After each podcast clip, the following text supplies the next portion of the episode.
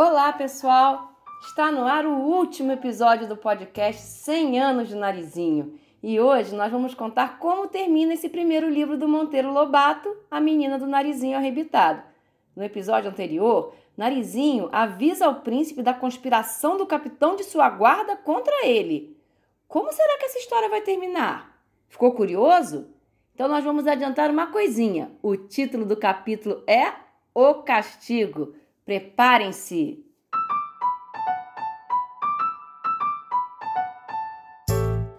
O castigo. Logo ao clarear do dia, Narizinho pulou da cama, aflita por saber o que tinha acontecido, e soube o seguinte: o príncipe, assim que a menina se recolheu, tomou as armas e dirigiu-se ao corpo da guarda pé ante pé, e pelo buraco da fechadura descobriu o capitão em conferência com os dois grilos traidores. Vocês, dizia ele, vão agora ao palácio, sobem pela janela, entram no quarto do príncipe e amarram-no à cama, enquanto eu vou combinar com o escorpião o resto da festa. Vamos, toda cautela é pouca. Nem bem o príncipe ouviu aquilo e já voltou correndo para o seu quarto. Entreabriu a janela por onde os traidores haviam de entrar e colocou embaixo uma gaiola de alçapão, de modo que quem pulasse para dentro cairia prisioneiro. E ficou esperando. Dali a pouco, ouviu vozes abafadas do lado de fora e logo em seguida três cabeças que assomavam à janela muito ressabiadas. Os conspiradores pararam um momento à escuta. Depois, certos de que o príncipe dormia a bom dormir, saltaram para dentro e caíram presos na gaiola. O príncipe, incontinente, agarrou um cadeado e trancou bem trancadinho a porta da gaiola.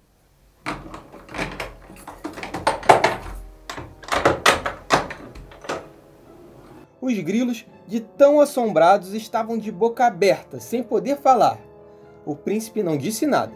Saiu do quarto e foi acordar um grilo fiel, dizendo-lhe: Vá procurar o capitão da guarda e diga-lhe baixinho ao ouvido: Os três emissários te mandam dizer que o negócio está feito, mas que precisam da tua presença no quarto do príncipe.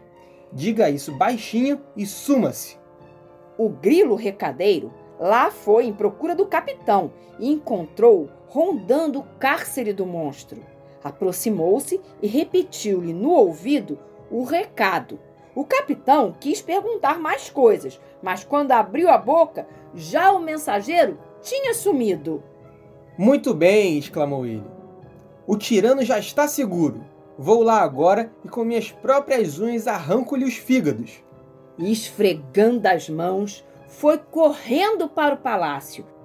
Viu a janela do quarto do príncipe aberta e subiu pela escada que os outros haviam deixado.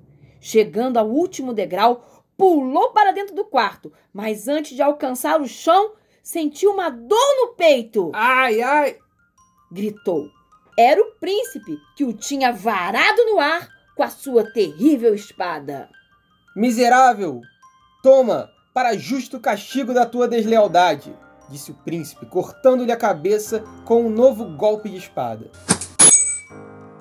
O corpo do capitão pererecou no tapete uns instantes, ao lado da cabeça, em cujos olhos estava gravado o espanto pelo imprevisto desenlace da conspiração. O príncipe, embainhando a espada, chamou alguns soldados fiéis para que levassem dali a gaiola com os três traidores. Ponham dentro, junto com estes traidores, o escorpião, amarrem em cima da gaiola uma grande pedra e lancem-na ao lago. Os guardas assim fizeram, e o monstro, em vez de se casar com o narizinho e subir a um trono, foi morrer afogado no fundo da lagoa.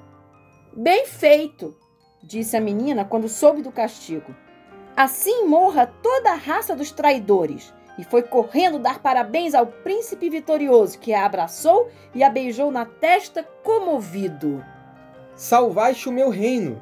Em recompensa, vais receber a coroa de princesa e sentar-te no trono ao meu lado, como a mais adorada das esposas, disse, pondo-lhe no dedo o anel de noiva.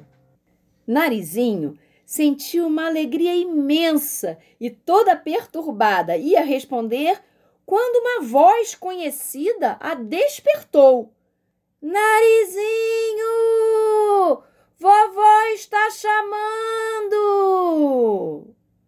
A menina sentou-se na relva, esfregou os olhos, viu o ribeirão a deslizar como sempre, e lá na porteira a tia velha, de lenço amarrado na cabeça. Que pena! Tudo aquilo não passara de um lindo sonho.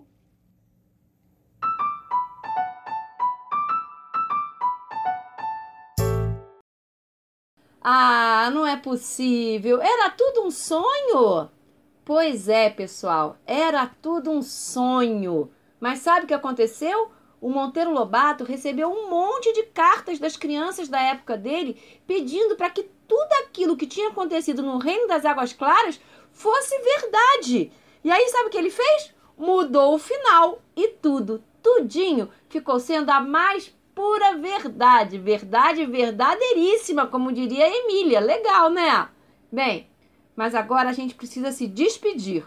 Esperamos que vocês tenham gostado do nosso podcast, que foi criado como uma das ações do projeto 100 anos de Narizinho e que continuem acompanhando suas ações no perfil arroba Lobato com você. Então, é isso, pessoal. Tchau ou até o próximo podcast.